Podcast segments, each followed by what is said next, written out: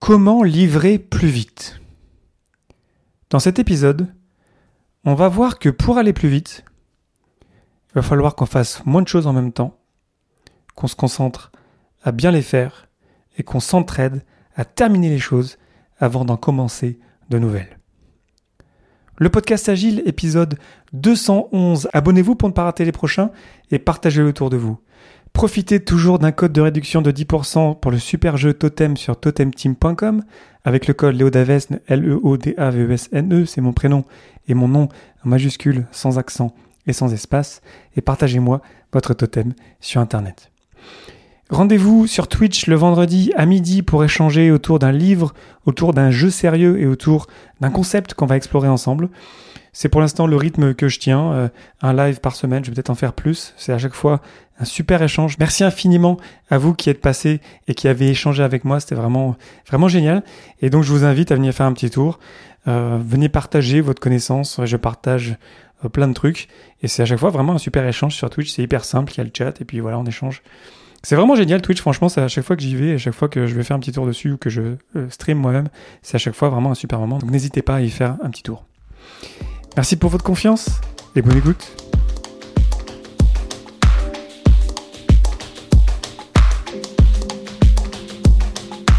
Bonjour, bonsoir et bienvenue dans le monde complexe. Vous écoutez le podcast Agile. Je suis Léo Daven et je réponds chaque semaine à une question liée à l'état d'esprit, aux valeurs, principes et pratiques agiles qui font évoluer le monde du travail au-delà. Merci d'être à l'écoute aujourd'hui et retrouvez tous les épisodes dans votre application de podcast préférée. Aujourd'hui, Comment livrer plus vite ou la loi de Little.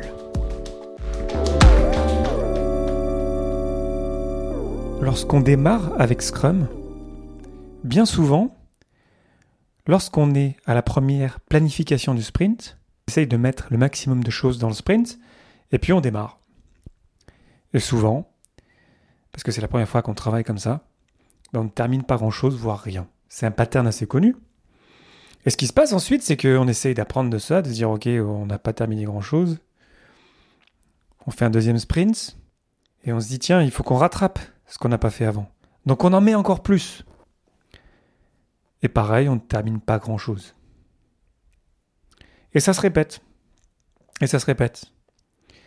On a cette tendance à essayer de rattraper le temps, et on essaie toujours d'en mettre plus. C'est pareil lorsqu'on a un projet en retard, mais on rajoute des gens, on, met plus d'efforts à terminer plus de choses. Et le résultat, c'est qu'en fait, on va plus lentement et on termine moins de choses. Pareil pour les projets perso, je peux vous le dire de mon propre exemple. Être impliqué dans plein de projets, c'est super intéressant, mais on se rend compte que même si on met beaucoup d'efforts dans des projets perso, mais finalement, il n'y a pas beaucoup de résultats ou pas grand-chose se termine. Toute cette idée d'essayer d'en faire plus, d'essayer de livrer plus vite, de rattraper le temps, de en remettre dans la machine, tout ça c'est lié à cette idée que en rajoutant des éléments, on va aller plus vite. Alors qu'en fait, on observe qu'on va plus lentement. Et cette idée-là, on peut la décrire grâce à la loi de Little. Little, ça nous vient de John Little, qui était professeur au MIT, et qui a publié en 1954 et démontré en 1961 qu'effectivement, il y avait un lien entre le nombre d'éléments qui étaient en cours, le nombre d'éléments qui sortaient de notre système de travail et le temps passé dans ce système de travail. Cet épisode, il, suit bien l'épisode 121, donc qui a été publié il y a pas mal de temps, sur quoi mesurer avec Kanban, et aussi l'épisode 164, comment démarrer simplement avec Kanban. Je vous parle de Kanban parce que c'est la loi de Little, c'est quelque chose qui est très lié en fait à Kanban. Mais au-delà de ça, on va voir que euh, l'idée centrale, cette idée euh, qu'il faut qu'on remette en question, qu'on challenge, c'est que euh, non, ça marche pas de faire plus de choses en même temps. En fait, ça nous fait aller au final plus lentement. Donc voyons voir ce que c'est que cette fameuse loi de Little. Elle comporte trois éléments qu'il faut qu'on définisse avant pour être bien au clair sur ce que ça veut dire. Pour commencer, le temps de cycle, c'est-à-dire le temps qui s'est écoulé entre le moment où on a démarré le travail et le moment où on l'a terminé, lorsque c'est vraiment terminé, par exemple lorsqu'on respecte la définition de terminé euh, dans Scrum. Donc on a un laps de temps qui se passe entre le démarrage et la fin du travail, et ça on appelle ça le temps de cycle. Ensuite, on a le WIP, le Work in Progress, le nombre d'éléments qui sont en cours. Ça c'est voilà, on a un tableau, puis il y a une colonne en cours, et là on voit qu'il y a un certain nombre d'éléments qui sont en cours. Et enfin, on a le débit, ou en anglais le throughput, qui est le nombre d'éléments qui sortent du système, donc qui arrivent finalement dans la colonne terminée, et qui ensuite continuent leur vie, parce qu'après tout, le flux, il ne s'arrête pas forcément à terminer, il y a peut-être d'autres étapes après. On a donc le temps de cycle, l'encours et le débit. Très bien. La magie de la loi de Little, qu'on peut prendre de différents angles, c'est que on observe, et ça a été donc prouvé scientifiquement, hein, c'est des maths, que la moyenne du temps passé dans le système, donc la moyenne du temps de cycle, est égale à la moyenne du nombre d'éléments en cours divisé par la moyenne du débit. Je répète, la moyenne du temps passé dans le système, le temps de cycle, est égale à une division avec au-dessus la moyenne du nombre d'éléments en cours, divisé donc par la moyenne d'éléments qui sortent du système, donc le, débit. Et c'est très important de dire que ce sont des moyennes d'ailleurs, parce qu'évidemment qu'il y aura des exceptions à cette moyenne-là, mais ce qui compte c'est de prendre un petit peu de recul et d'avoir suffisamment de données pour sentir un petit peu le fait que, effectivement, plus on rajoute d'éléments dans notre système, c'est-à-dire qu'on augmente le nombre d'éléments en cours, donc en haut de la division euh, que je viens de vous décrire, ben, on se retrouve avec plus de temps passé dans le système. Une bonne image pour bien comprendre le lien entre l'encours et le temps passé dans le système, c'est d'imaginer qu'on a un seau. On prend un seau et on y met de l'eau dedans. Et on a un trou dans ce seau, en sortie du seau. Et c'est pas parce qu'on va rajouter plus d'eau dans le seau qu'il y en a plus d'eau qui vont en sortir en bas du seau, dans le trou, euh, dans le fond du seau. Ça marche juste pas. Parce qu'il y a une limitation inhérente à notre système, et c'est pas en en rajoutant plus que ça va aller plus vite. Maintenant, qu'est-ce qu'on peut faire avec ça? La bonne question à se poser, c'est qu'est-ce qu'on contrôle entre ces paramètres-là? Qu'est-ce qu'on contrôle entre le temps passé dans le système, entre le nombre d'éléments en cours et entre les éléments qui sortent du système Donc le débit. Déjà, on comprend que ce qui sort du système n'a pas beaucoup d'incidence là-dessus, c'est une conséquence. On comprend aussi que le temps passé, euh, on veut terminer les choses, on veut que ça soit bien fait, donc on ne peut pas se dire, ok, ben on a une tâche, euh, ok, ben au lieu d'essayer de la faire bien en 8 heures, on la fait en 4 et ça a bien marché. Non, on sait que agilité, on a besoin de créer de la qualité, de créer des éléments qui soient vraiment pleinement terminés. Donc on ne va pas essayer de limiter le temps passé s'il faut que le temps euh, passé sur la tâche en question est vraiment euh, nécessaire. Donc en fait, la manière la plus simple, qui est donc une pratique de Kanban, dont je vous ai déjà parlé évidemment, c'est donc de jouer sur l'encours, le nombre d'éléments sur lesquels on travaille en ce moment. Donc on se met une limite, la fameuse whip limit, et là, on va se rendre compte qu'avec différentes whip limits, soit sur une colonne précise, par exemple, je ne sais pas, la colonne de test, soit sur plusieurs colonnes à la fois, soit dans le système en général, dans notre système local en général, on pourrait aussi mettre une limite. C'est comme ça qu'on va pouvoir optimiser notre système, ne pas sacrifier sur la qualité et avoir les tâches qui traversent de manière fluide le tableau Kanban.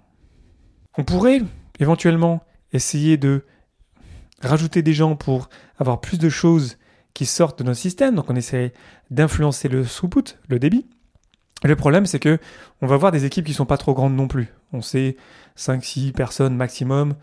Euh, garder des petits groupes de gens, c'est très important en agilité. Et donc, c'est limité de rajouter des gens. Et on sait aussi que rajouter des gens, ça va prendre du temps aux autres parce qu'il va falloir former ces nouvelles personnes. Donc, bref, jouer sur le throughput, c'est pas une bonne stratégie. Et donc, la stratégie la plus simple, c'est de jouer sur l'encours.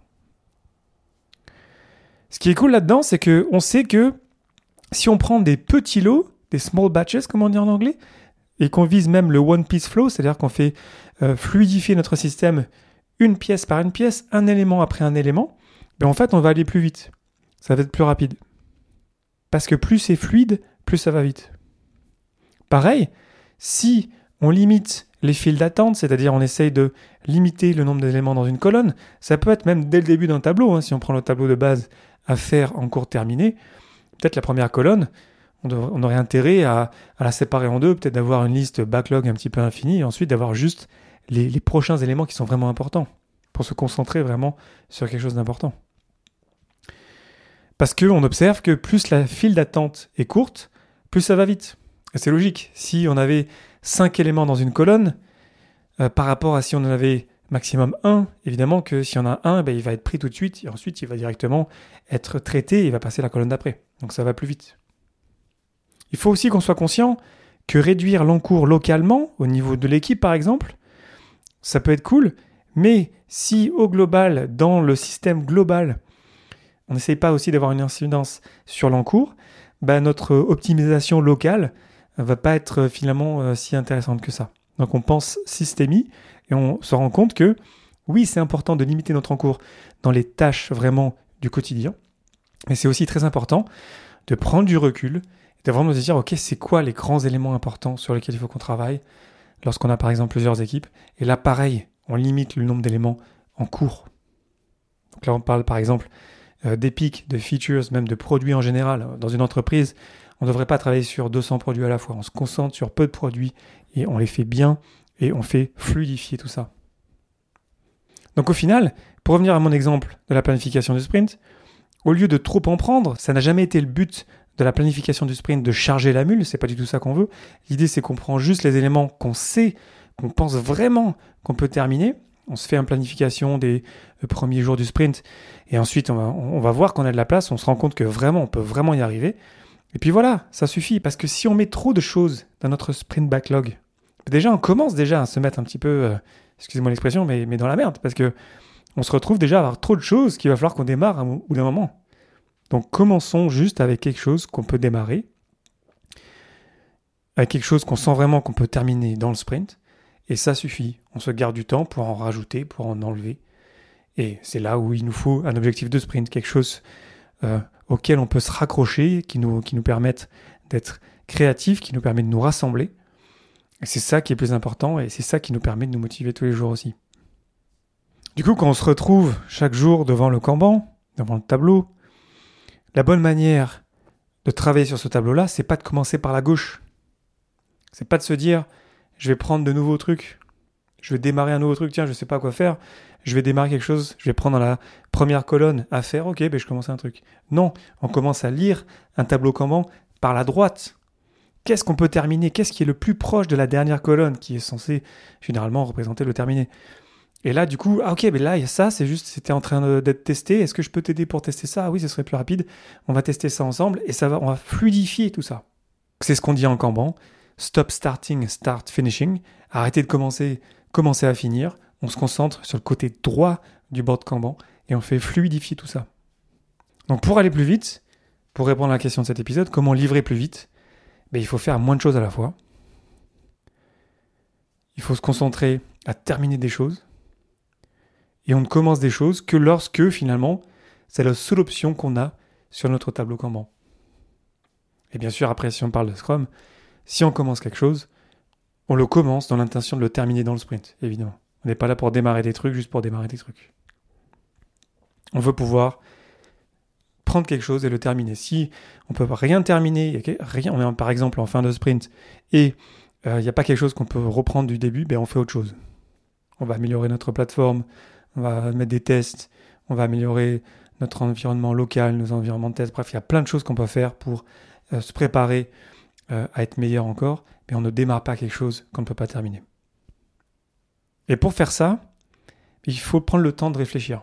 Il faut prendre le temps de se mettre devant le tableau et de dire attends, où est-ce qu'on est là? Quelle est là, vraiment la, la tâche qui aurait le plus d'intérêt d'être faite aujourd'hui? Qu'est-ce qu'on peut faire avancer? Comment est-ce que je peux participer à fluidifier le tableau aujourd'hui? Pas juste comment je peux moi me montrer important parce que j'ai commencé quelque chose, mais comment je peux contribuer à l'effort collectif pour créer un incrément? Se poser ensemble donc et réfléchir à ça. Il y a plein de questions euh, orientées Kanban qui nous permettent euh, de, réfléchir à ça. Je vous ai partagé euh, les, cartes de huge.io sur Twitch il y a de cela deux trois semaines, je sais plus. Des questions du type exactement comme je vous ai dit dans cet épisode, qu'est-ce qu'on peut terminer maintenant? C'est quoi la prochaine tâche qu'on peut terminer? Ça, c'est une question qu'on peut garder dans n'importe quelle situation même. Puis on utilise la science. La loi de Little, la moyenne du temps passé dans le système est égale à la moyenne de l'encours divisé par la moyenne du débit.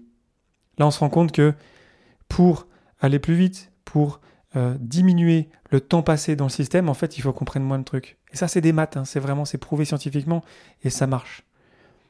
Donc, pas la peine d'argumenter euh, avec des maths. C'est cartésien, et ça marche. Ça paraît un peu fou, c'est vrai, de se rendre compte que moins on fait de trucs, en fait, plus on en termine. En fait, c'est du bon sens. C'est juste que souvent, euh, on valorise le fait d'être important, on a envie d'être important, et du coup, on démarre plein de trucs on, s'enflamme, on a l'énergie, ce qui est cool, comme je disais dans l'exemple, lorsqu'on démarre avec Scrum. Mais, le but, c'est pas ça. Le but, c'est pas d'être occupé. Le but, c'est de créer de la valeur et donc de faire fluidifier les choses. Et donc, de vraiment se poser la question comment est-ce que je peux contribuer à l'effort collectif pour créer de la valeur? Ben, Peut-être que c'est pas en commençant quelque chose. Peut-être c'est plutôt en terminant quelque chose. Donc, limiter son encours, c'est jamais facile. Hein. Euh, encore plus dans les projets perso je peux vous le dire euh, d'expérience.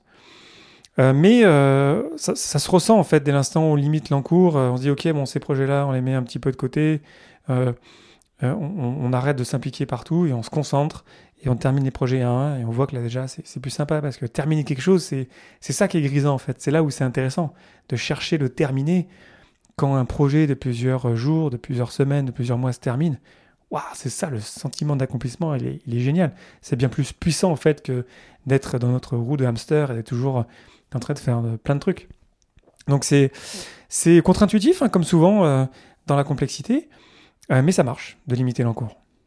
Une bonne manière aussi, comme souvent, de prendre du recul par rapport à ça, bah, c'est de demander du support à quelqu'un pour dire attends là je suis un peu perdu là, je suis en train de faire plein de choses à la fois, qu'est-ce que tu en penses? Et déjà souvent le fait d'en parler on se rend compte qu'il effectivement, j'ai trois projets à côté, là, euh, où nos sprints, il y, a, trois objectifs de produits euh, en un, où il y a trois objectifs de sprint en un, effectivement, on n'est pas focus, on ne livre pas de la qualité, qu'est-ce qu'on est en train de faire là? On s'est perdu en route. Revenons à quelque chose de simple, commençons nos sprints avec un bel objectif de sprint qui est lié à l'objectif de produit. Et lorsqu'on travaille sur nos projets perso, un à la fois, on le termine, on se concentre sur peu de choses, mais on les fait bien. Et c'est comme ça qu'on a du plaisir, c'est comme ça qu'on s'éclate. C'est comme ça qu'à la fin, on livre de la valeur. Donc voilà. La loi de Little, c'est tellement simple, mais c'est tellement... Euh, je sais pas comment dire, c'est tellement euh, impopulaire dans un sens. Parce que c'est tellement plus populaire de se rendre important et de faire plein de choses. Par contre, dire non à des personnes, si on est propriétaire de produits, il faut dire non souvent. C'est pas facile. Mais pareil sur nos projets perso, lorsqu'on fait trop de choses, c'est d'ailleurs souvent le cas chez les agilistes, on est tous, euh, on, est, beaucoup à être impliqués dans des communautés, à créer du contenu, à donner des conférences, etc. etc. Et, parfois on s'y perd un petit peu. Et, c'est aussi grisant et c'est sympa aussi, hein, quelque part de s'y perdre parce que c'est une super communauté. Mais n'oublions pas qu'en fait, euh, le but c'est la valeur et le but c'est c'est pas en fait de, de, de, se perdre. Le but c'est vraiment de, de créer quelque chose qui est important.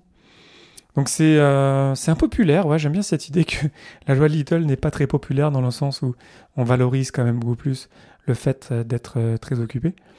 Et, euh, et je sais pas, je trouve ça toujours surprenant en fait de, de faire découvrir cette loi euh, autour de moi, de, se rendre compte en fait, parce qu'on peut faire des stats aussi avec ça, hein, dans des équipes, ça m'est déjà arrivé de proposer la loi de Little ou, d'en parler et ensuite les gens me croyaient pas quoi. Et dit ok, bon, on va faire un test. Et voilà, on met une petite euh, limite d'encours. Et puis voilà, quoi, les, résultats sont, sont, évidents. Quoi. Ça, ça, se voit en 2-3 jours. Hein. Et, euh, et, quand ça marche, les gens sont là, ah oui, effectivement, c'est fou.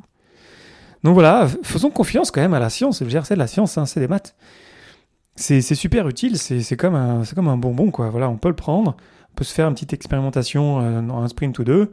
On se rend compte qu'effectivement, on fait pas bien de prendre trop de choses à la planification de sprint. Essayons de prendre moins de choses on fait une bonne planification, on sent qu'on peut vraiment les terminer, et ensuite, eh bien, on se fait confiance chaque jour. On va inspecter, adapter tous les jours, et euh, si on a plus de temps, euh, on va apprendre d'autres choses. Mais concentrons-nous, en fait, on peut terminer ce sur quoi on a déjà commencé à, travailler. Parce qu'en fait, dès l'instant où tout est tout le temps en cours, rien n'est jamais terminé, bah, ça veut dire qu'en fait, on ne peut pas le livrer déjà.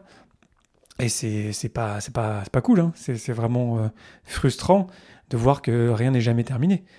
Et souvent, pour revenir à mon histoire de la première équipe euh, Scrum quand, quand il s'y met, bah, arriver au premier terminé, c'est un bel événement. Hein. Juste terminer une histoire d'utilisateur. Moi, j'ai déjà vu euh, au sprint 3, par exemple, là, ça ne me surprendrait pas qu'il y ait des équipes qui n'arrivent pas avant le sprint 3. Hein. Parce que, voilà, apprendre à terminer quelque chose, c'est dur. Et quand on a ensuite pris l'habitude, prochain sprint, peut-être qu'on en termine deux, peut-être trois. Et ensuite, voilà, on se rend compte qu'effectivement, le but, c'est pas d'être pressé. Ça s'appelle un sprint, mais en fait, on veut pas euh, finir épuisé.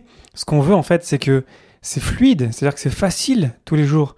Les tâches naviguent sur le tableau naturellement, il n'y a, a, pas de frustration en fait, on est en train de céder, et puis là c'est fluide, on met deux, trois euh, limites d'encours, ça marche tout seul en fait, et là ça devient facile, et c'est ça qu'on cherche. Pourtant c'est vrai que c'est pas populaire en fait, que ça soit facile, que ça soit fluide, qu'on fasse moins de choses à la fois. Ce qui est plutôt populaire, c'est que on trime, on travaille dur, alors qu'en fait, si on travaillait plutôt intelligemment, à limiter les encours par exemple, ben en fait, on aurait plus de résultats. Donc voilà, c'est assez fou en fait la loi de Little, c'est hyper simple. C'est de la science, c'est des maths, c'est prouvé. Et, le tester, c'est hyper facile et ça se prouve euh, voilà en 2-3 jours, en même un ou deux sprints. Voilà, c'est vraiment facile à mettre en place. Mettre des limites d'encours au niveau local et peut-être aussi au niveau global. Et ensuite, observer est-ce que ça marche mieux, moins bien. Et on s'entraide et on débloque les choses. On démarre par la droite du tableau. Et voilà, ça, ça marche naturellement. Et puis c'est là où ça devient cool en fait. Donc euh, voilà, n'hésitez pas à me dire ce que vous en pensez. Est-ce que vous utilisez la loi de Little euh, autour de vous? Comment est-ce que vous mettez vos limites d'encours? Quelles sont vos expériences avec ça? N'hésitez pas à me dire ce que vous en pensez sur les réseaux Facebook, Twitter, LinkedIn et compagnie, comme d'habitude. N'hésitez pas à me taguer publiquement aussi euh, pour me dire ce que vous en pensez. Et puis partagez cet épisode à quelqu'un que ça pourrait aider, quelqu'un qui est peut-être en train d'être perdu dans sa hamster wheel, dans sa, dans sa roue de hamster. Faisons une pause, réfléchissons. Qu'est-ce qu'on est en train de faire là? C'est quoi qui est vraiment important? Qu'est-ce qu'on va mettre de côté? On se concentre sur quoi en ce moment? L'objectif de sprint, l'objectif de produit, qui sont tous les deux uniques ou peu de projets à la fois et on les fait bien. Et c'est là où on s'éclate et c'est là où on peut driver la valeur. Voilà, je vous remercie infiniment pour votre attention et vos réactions.